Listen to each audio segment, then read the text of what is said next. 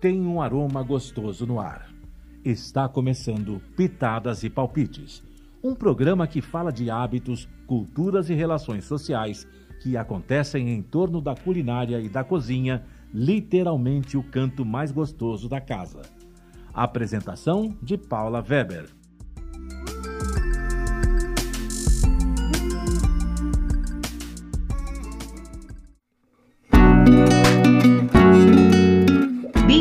Ao Pitadas e Palpites Online. Hoje eu estou tendo o prazer de conversar com o Joseph. Muito bem-vindo, Joseph. Ele tem uma história muito interessante. Ele tem, ele tem um empório que fica em Moema, que se chama uh, Samir Amis. É isso? Isso, isso mesmo. Então, assim, ele Samir vai Amis. Um pouco da história, assim, na verdade é muito interessante. A gente recentemente fez uma entrevista com pessoas que imigraram para o Brasil. Então, a história, a sua história é um pouco disso. Então, eu queria que você contasse assim, como começou o Empório, o que, que vocês fazem, qual é a trajetória, e no meio do caminho eu vou te interrompendo para saber as coisas. Bom, Paula, primeiro queria agradecer o convite aí, né? É, eu sou o Joseph, prazer, né? É, eu sou filho do, do Morris, né, o que fundou a loja, né? O Samir Amis.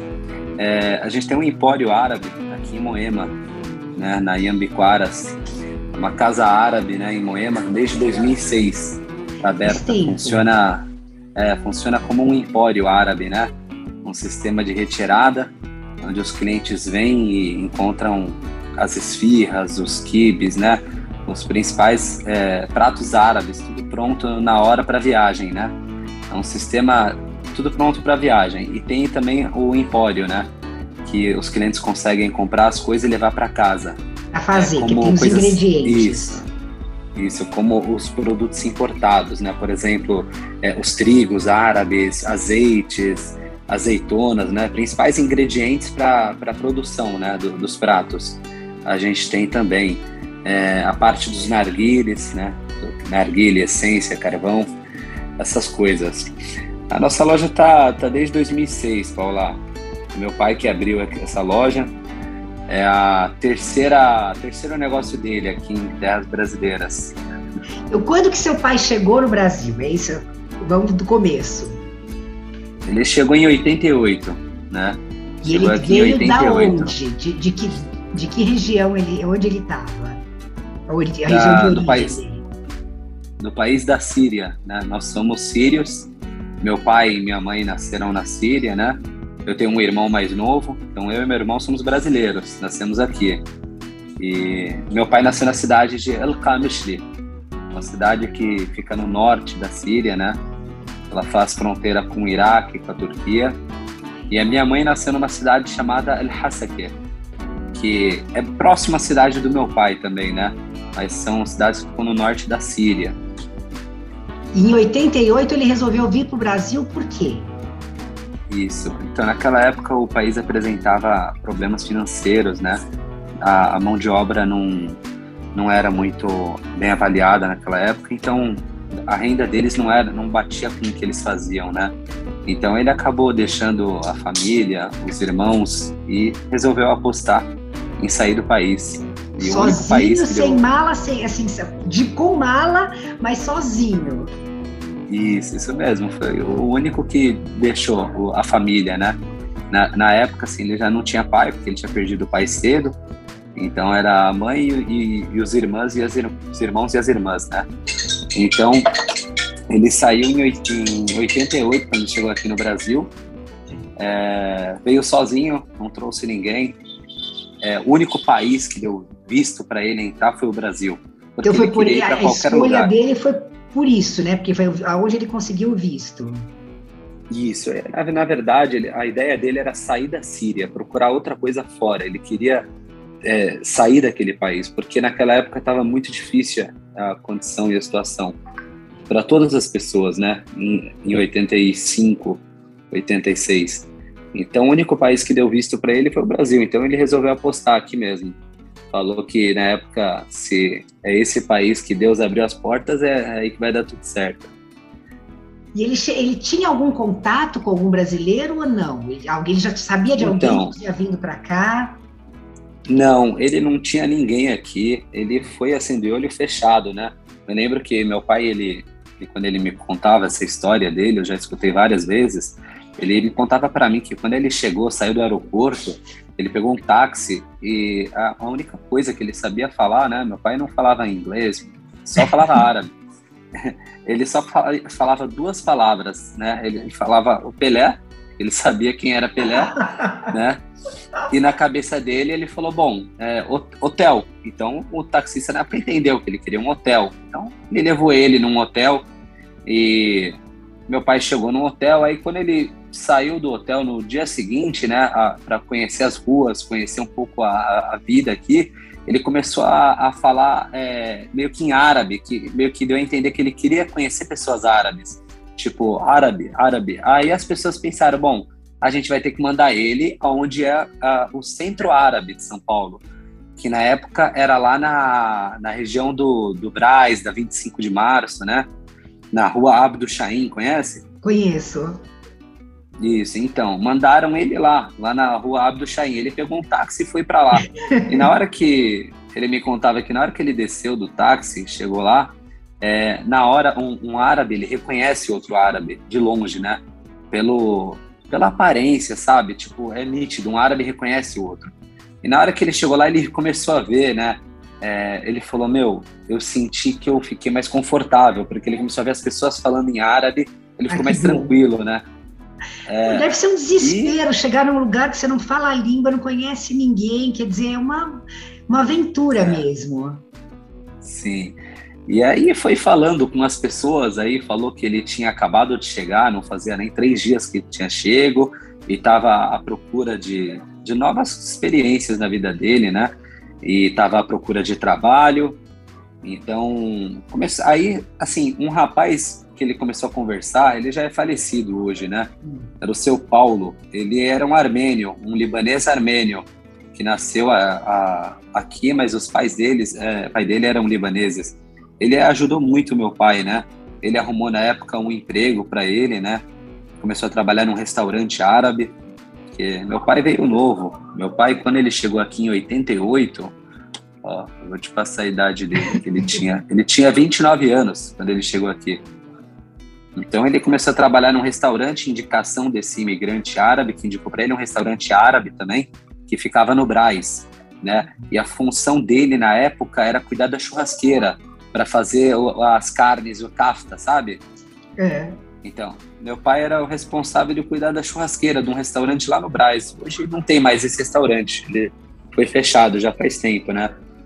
E começou a trabalhar nesse restaurante árabe que é, pertencia a libaneses, porque é, daquela época até hoje a comunidade libanesa é muito mais é, é, é bem maior que a comunidade síria no país.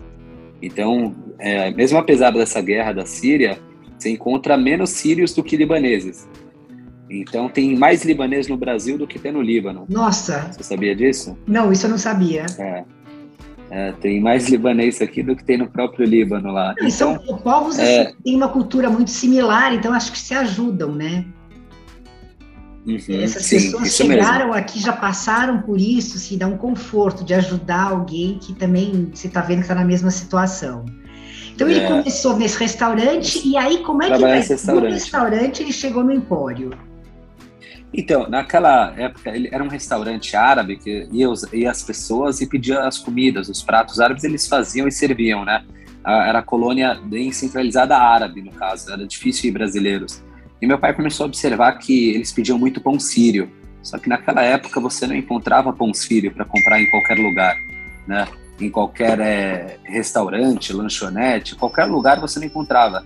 Você quisesse comer pão sírio, você tinha que ir no restaurante árabe né? Só assim para comer o pão árabe. Então, ele resolveu sair de lá e ele sabia fazer o pão sírio, ele tinha uma receita dele, né? Ele alugou um espaço, foi ele mais uma pessoa que trabalhava no restaurante, né? Quiseram sair e entraram meio que de sócios para começar a fabricar a produção de pão sírio, pão árabe, né? E para vender em atacado. Então, naquela época não tinha o mercado de atacado, era só para você consumir o pão árabe que é esse que você vê hoje nos lanches no Beirute, sabe? É, hoje é uma febre. né? Assim, aquele... É, Isso, não tinha naquela época de você encontrar para comprar, né, em qualquer lugar. Então ele teve a ideia, pegou ele e um rapaz, começaram, alugaram um ponto, começaram a fabricar o pão sírio e no, no, início começaram a fazer consignação, porque não era todo mundo que conhecia, né? Deixava em restaurantes, em bares e lanchonetes, mercadinhos da região, até o pessoal conhecer o produto, né? E começar a, a provar e conhecer mais o que era o pão sírio naquela época. E graças a Deus, na época deu muito certo, porque era um produto inovador, não tinha concorrente, né? era só ele que produzia, e começava a sair muito, porque todo mundo come pão. Né? E a colônia árabe é muito forte, é muito forte. Então, começou a crescer muito na, na época do, do pão sírio, o pão sírio ajudou muito ele aqui. Né? Eu lembro que na época ele contava para mim que ele chegou no Brasil com mil dólares, é tudo que ele tinha. Ele só tinha isso. Então, para quem chegou num país sem saber falar a língua, aí começou a trabalhar num restaurante, depois alugou um pequeno espaço, começou a, a fazer a fabricação de pães árabes para atacado, deu certo isso. Deu, né? com toda certeza, que, deu muito certo. Só que o que aconteceu? Ele ficou nesse mercado cerca de seis, sete anos, e aí começou a crescer muito a demanda dele, aumentou a capacidade, a produção, o espaço, Aí, um, eu lembro na época que um imigrante libanês, ele trouxe um forno do Líbano, né, um forno automático, e a produção deles era manual. Então, eles produziam o pão tudo manual, feito à mão. Na época, ele contava com mais de 20 empregados na pequena fábrica que ele montou, ele e um sócio. Só que essa sociedade não deu certo, meu pai acabou comprando a parte do sócio. Né? Então, ele assumiu sozinho a fábrica de pães sírios. Ficava na região do Cambuci, né? Então não deu, é, ele acabou assumindo a parte é, do, dos pães sírios. Aí veio um libanês e trouxe um forno automático. E nos primeiros três meses eu lembro que meu pai me contava que ele vendia pela metade do preço que meu pai vendia. Nossa! Né? E ele deu dois meses pão gratuito para todas as pessoas, né? Ele não cobrava para ninguém, porque a ideia dele Aí era tirar meu pai do, do mercado. Pai, né? É, exato. Você imagina, você está lá trabalhando, daí chega um concorrente e começa a oferecer um produto similar ao seu pela metade do custo e oferece o pão de graça para as pessoas durante dois, três meses ele ficou fazendo isso. Então ele entrou meio que para tirar meu pai do, do mercado, sabe? Infelizmente é, tem, temos esse problema, sabe, da, da nossa cultura. Tipo, é diferente de uma cultura que eu admiro muito do a cultura judaica, que você vê que os judeus se ajudam muito, né? Árabe, assim, não são todos que gostam de ver o sucesso do outro, sabe? Então, eh, eles viram que ele era um imigrante sírio, tinha chegado a fazer 5, 6 anos no Brasil, não falava português direito e estava é, ganhando a vida, prosperando muito, ele trouxe um forno de Líbano automático, então a produção era muito mais rápida é, metade do custo e os primeiros três meses distribuindo gratuitamente é, para as pessoas. Ninguém aguenta, né? Quebra a perna de qualquer um. Então, ele não, não teve condição, então ele teve que parar a produção de pão sírio por conta disso, né? Ele era sozinho, ele não tinha capital na época para concorrer com uma pessoa assim. Não tem quem aguenta na época isso, né? Então ele estava com espaço pronto. Ele estava com mais de 20 pessoas trabalhando na fábrica. Então aí que ele teve a ideia de substituir o pão sírio por esfirras. Então ele trocou, ele falou: bom, ao invés de eu continuar com o pão sírio, eu vou substituir e começar a fabricar esfirras, que na época também não se encontrava para você comprar elas tipo em restaurantes e lanchonetes prontas. Se você quisesse comer esfirra, você ia num restaurante e comia lá no local. Não tinha esse sistema de levar para viagem para casa, sabe? Quer dizer, ele já tinha essa visão do delivery desde sempre, né? Isso, isso mesmo. E como já tinha os contatos, então ele só substituiu o pão pela esfirra. Mas o principal cliente que mais ajudou ele foi o Carrefour, que comprava muito dele na época. Mas é um cliente gigante, né? Quer dizer, a demanda é, é enorme. Na época, ele me contava que ele tinha três combis, né? Para fazer as entregas. Só que aí, assim, eh, para ele estava ótimo, para ele até foi, foi melhor que isso aconteceu, porque nada acontece do nada, tudo tem seu porquê hoje. Então ele começou a vender muito mais do que ele vendia antes na época do pão, com a esfirra. O, o brasileiro aceitou a esfirra muito mais rápido, porque até então a esfirra era um, é um salgado árabe, que hoje virou faz parte da comida brasileira. Né? Faz. É, a, eu lembro que ele me contava que a, a rede de mercados Carrefour queria a distribuição do, do produto dele a nível estado, né? São Paulo. E ele não tinha condição de atender, né? Porque na época ele ainda era pequeno, contando com 25 pessoas que ele devia ter, três combis. Então, para ele atender o estado, você já falava de milhares de lojas, né, do Carrefour em todo o estado. Ele não ia dar conta sozinho. E ele acabou não conseguindo fazer isso. E, para a rede de supermercados só era interessante se fosse assim, porque eles acabaram se tornando o maior cliente dele. Então, quem mais ajudou ele nesse país foi o Carrefour, que comprava muito dele, né? Mas é... a hora que ele não conseguiu mais é, vender para o Carrefour, o que, que aconteceu? Ele teve que fechar, porque a única condição deles era essa, né? Ele expandir. E na época ele não tinha essa condição, porque se tratava que ele estava sozinho, não tinha todo esse capital para investir para fazer uma grande super fábrica, sabe? Para você atender todo o nível estado de Carrefour, você precisaria ter mais de 40, 50 combis, né, só de entrega fazendo, porque são muitas unidades e a demanda deles é muito alta. Então, infelizmente, não deu certo. Ele acabou fechando e a terceira etapa dele é a que está aberta até hoje, né, que é a loja em Moema que ele montou, que é a Samira Miss. É, eu que toco ela desde 2016, junto com a minha mãe, com o meu irmão. Ele veio a, a sua falecer. Mãe veio para o Brasil quando, né? Assim, vamos é, situar nessa história. A sua mãe, ela, ela veio com seu pai logo depois? Ela veio quando? Não. É, veio cerca de 10 anos depois que ele tinha chegado no Brasil. Né? Ele já estava na segunda veio... fase da vida dele, já estava vendendo para o Carrefour quando ela chegou. Sim, já já estava bem estruturado, né? Para quem não quem chegou aqui sem nada, né? Porque ele conseguiu comprar uma casa, né? Comprou a, a, a montou a empresa dele. Então assim, ele estava bem na época. É, dez anos depois ele foi para a Síria. A mãe dele queria que ele se casasse, né? Porque a nossa cultura você tem que casar rápido. É assim que eles falam. Então a mãe dele falava que queria que ele casasse, então ele voltou para a Síria, conheceu a minha mãe, deu um mês depois e ele casou com ela na Síria. E ela se aventurou para o Brasil com uma pessoa que ela tinha conhecido fazia um mês. É, era assim as coisas antigamente, você acredita? É, Nossa, pena é que hoje né? é difícil isso acontecer, bem diferente hoje. Mas é, ficou com ele, conheceu ele em um mês, ela casou e veio para cá né? Cerca de um ano depois eu nasci, em 99, né? É, logo depois o meu irmão nasceu em 2003, né? Tenho um irmão também, o Juliano. Eu e ele nascemos aqui no Brasil. É, e você, então, nessa época, seu pai já estava na terceira fase, que era a loja de Moema. Não, nessa época que a minha mãe veio, ele estava na fábrica no Cambuci, né? Com as esfiras. Mas logo depois que vocês nasceram, ele foi, ele acabou indo para a terceira 2006. Tá. Isso, que foi em 2006 que ele então, montou a loja, né? Você tinha sete anos. Isso, eu tinha sete anos, isso mesmo. Ele montou a loja, é uma loja árabe que na região também não tinha muita opção também, onde um mercado árabe de você encontrar os produtos, né? E o mesmo sistema, a mesma demanda de esfirra e pão sírio tem na casa, que é o que mais vende hoje, né? É a esfirra. Hoje o que a gente mais vende é a esfirra, com a receita dele.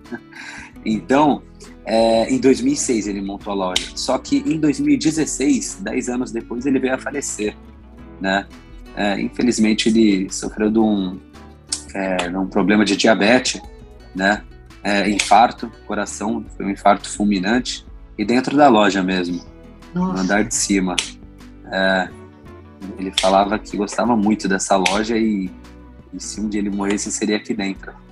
E aconteceu. Mas nessa altura você isso. já estava trabalhando com ele. Você já Eu já trabalhava com ele. Sim, desde que eu tinha 12 anos. Você já era um desde prodígio da loja. É, eu sempre gostei do comércio, né? Tá no sangue. Sempre gostei do comércio. Desde os 12 anos ajudando ele, né? Desde pequeno ajudando ele. E aí, quando ele faleceu, eu tinha 16, né? Então eu acabei deixando os estudos para tocar a loja junto com a minha mãe. Então, e assim, para ela, assim, ela ficou num país estranho, viúva, com dois filhos. Sem família, né? Foi complicado, não é fácil. Não, imagino. Mas aí vocês atravessaram é. esse período e o Empório continuou. Graças a Deus, é, prosperou bastante, né? Na época, na época do meu pai, a gente contava com, com sete pessoas. Hoje tem mais de 20 pessoas trabalhando com a gente, né? O movimento, graças a Deus, está tá muito bem, sempre aumentando, né? É, o que o carro o carro chefe da loja hoje são as esfirras, que é o que mais vende. É, para delivery sim. também, quer dizer, então durante a pandemia vocês já estavam estruturados para fazer entrega. Já estava estruturado. Na pandemia a gente bateu nosso recorde de vendas de esfirra, né, Paula? Foi em novembro do ano passado que a gente bateu 150 mil esfirras em um mês. Nossa, é. Imagina essas 150 esfirras enfileiradas, você chega até onde, né? Quer dizer, é é. já pensou em fazer essa conta? Da... O que, que daria 150? Nossa. Aonde você chegaria com essas esfirras? Para você ver como prosperou, né? Para quem tinha vindo sozinho aqui, né? Sem nada. Ah, é uma história muito Meu pai bonita, tá muito. Né? Acredito que ele deve estar muito orgulhoso, porque eu continuei o lugar dele, o legado dele é, eu nunca fui uma pessoa de estudo, sabe, Paula? Sempre gostei do comércio. Tá no sangue árabe isso. Né? O árabe gosta Mas cada comércio. um tem uma aptidão, né? Quer dizer, você, tá, você fala da loja, do projeto com paixão. Então é isso mesmo, quer dizer, as pessoas estudam para fazer, para descobrir o que, que, vão fazer. Você já nasceu descobrindo o que, que você ia fazer, então não precisava estudar tanto. Sim. Só da e eu voltei, eu voltei também com a venda em atacado que ele fazia também para supermercados também. Então a gente atende aí supermercados também que compram bastante, é, atende os clientes de varejo, atende bares, atende lounges, atende muitas casas também que revendem os nossos produtos, né? De principal as esfirras, que é o que mais vende. E aí os outros, assim, a esfirra você tem sempre. Agora os outros produtos, assim, o pão sírio, a esfirra, eu tô entendendo que você tem sempre. Os outros pratos árabes, vocês têm pronto ou é sob encomenda? Temos sempre prontos, todos os dias, né? De segunda a sábado, porque os domingos não abrem. Então, a gente tem, meu, das esfirras até as pastas, os charutinhos, o quibe cru, tabule, todos os pratos Nossa, árabes a gente fabrica que, aqui. Agora que a gente passeia, né, eu vou ter que ir aí conhecer. Com certeza, seja bem-vinda. Vai ser um prazer recebê-la, Paula. É, Mas é, venha conhecer que você vai gostar, viu? É um ambiente muito familiar, sabe? E vocês é têm um espaço é... para consumir aí ou não? É só para levar? Não?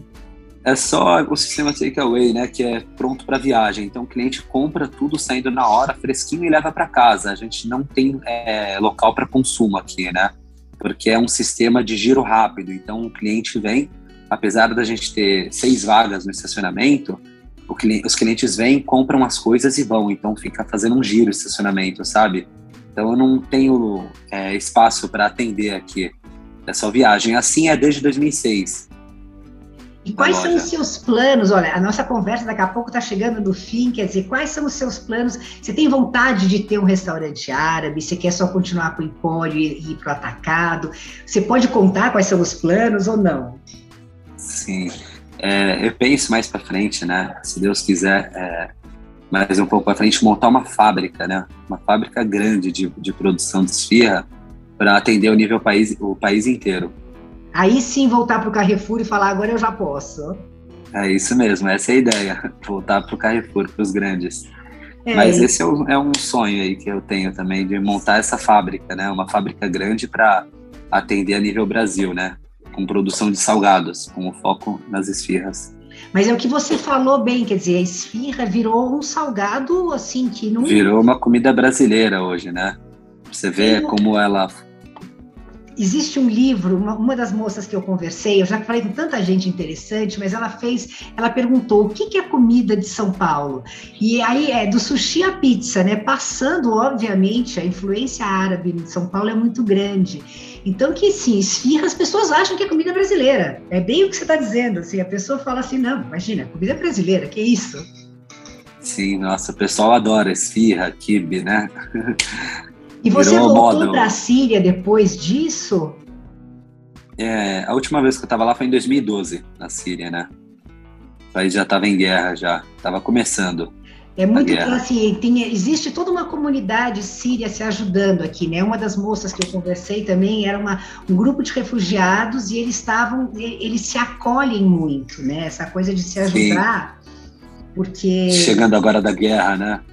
É, é uma coisa. E você tem alguém vindo da Síria trabalhando com você aí? Não, não. Todas as pessoas que trabalham com a gente são brasileiros mesmo, né? É, treinados pela minha mãe, que ela é a responsável como se fosse a chefe da cozinha, né? Ela fica responsável é, em, sobre a produção do, de tudo que sai dos pratos. É né? dela. Isso, é, a receita é dela, por exemplo, dos pratos árabes, das comidas, é tudo a receita dela. Assim como a receita das esfirras e do pão era do meu pai, as receitas dos pratos árabes são dela. Você se aventura na cozinha ou não? não, eu cuido só mais da... que produzem. É, isso mesmo, e comer, melhor parte. Bom, mas alguém precisa vender, né? Não adianta também só produzir e ninguém vender, né? E nessa conjuntura, o seu irmão se encaixa onde? Ele, ele continuou com vocês ou ele foi fazer outra coisa? Então, o meu irmão ele ainda estuda, tá na escola, né? Tá terminando os estudos. Eu falei para ele terminar, já que eu não consegui terminar, eu falei deixa ele terminar os estudos dele. E mas ele sempre vem aqui dar uma força, ajuda a gente aqui na loja também, né? Apesar dele ser mais novo, mas ajuda a gente sim. Bom, você é novinho, né? Vamos combinar que assim, né? Que é. você é bem novinho. Pra eu assumi aqui com 16 anos, né? Eu lembro, com 16 anos. Porque na época minha mãe estava de luto, né? Ela ficou. Foi um ano bem difícil para todos nós, mas mais para ela, né? Então ela não. É, o, o foco dela não era mais aqui, era o luto. Então eu que acabei assumindo aqui, foi bem difícil para mim. Imagina, com 16 certo, anos. Né? Imagina com 16 anos é, abrindo, fechando, pagando os funcionários, contas, compra isso, traz aquilo. Não tinha nem carta. Caiu uma responsabilidade enorme no seu colo e você deu conta. Joseph, parabéns. Assim, é uma história conta, muito legal. Graças a Deus. É, assim, a gente vai deixar aqui o endereço do, do Empório. Quer dizer, hoje em dia essas distâncias são muito curtas. Vocês têm, vocês vendem pelo iFood ou não? Vocês têm ou vocês têm um aplicativo próprio? Como que funciona? O, o, nosso delivery é no nosso telefone mesmo, né? O cliente pode ligar no nosso telefone e a gente tem os nossos motoboys próprios da loja. Que e ótimo. a gente faz a, a gente vai deixar aqui para todo mundo o link assim com o endereço. Combinado. E aí assim, eu, com certeza eu vou te fazer uma visita e a gente conversa mais com um pouquinho. Tenho Super certeza obrigada. que o pessoal vai adorar. Super obrigada por ter conversado com a gente e foi uma delícia. Eu, eu amo ouvir essas histórias, né? Assim, que é, é, de verdade a história. Então não é aquela pessoa que caiu de paraquedas, é uma coisa construída. Então você sabe tudo que está aí dentro, né? É, você fala com muito amor do projeto. Sim, com certeza. Paula, eu que agradeço o convite, viu? E mais uma vez você está convidada aqui a conhecer nossa loja e tenho certeza que você vai gostar, viu? É tudo feito com maior carinho. Pode me esperar rapidinho, tá bom? Obrigada, um beijo. Obrigada. Obrigado você. Um beijo, Paula.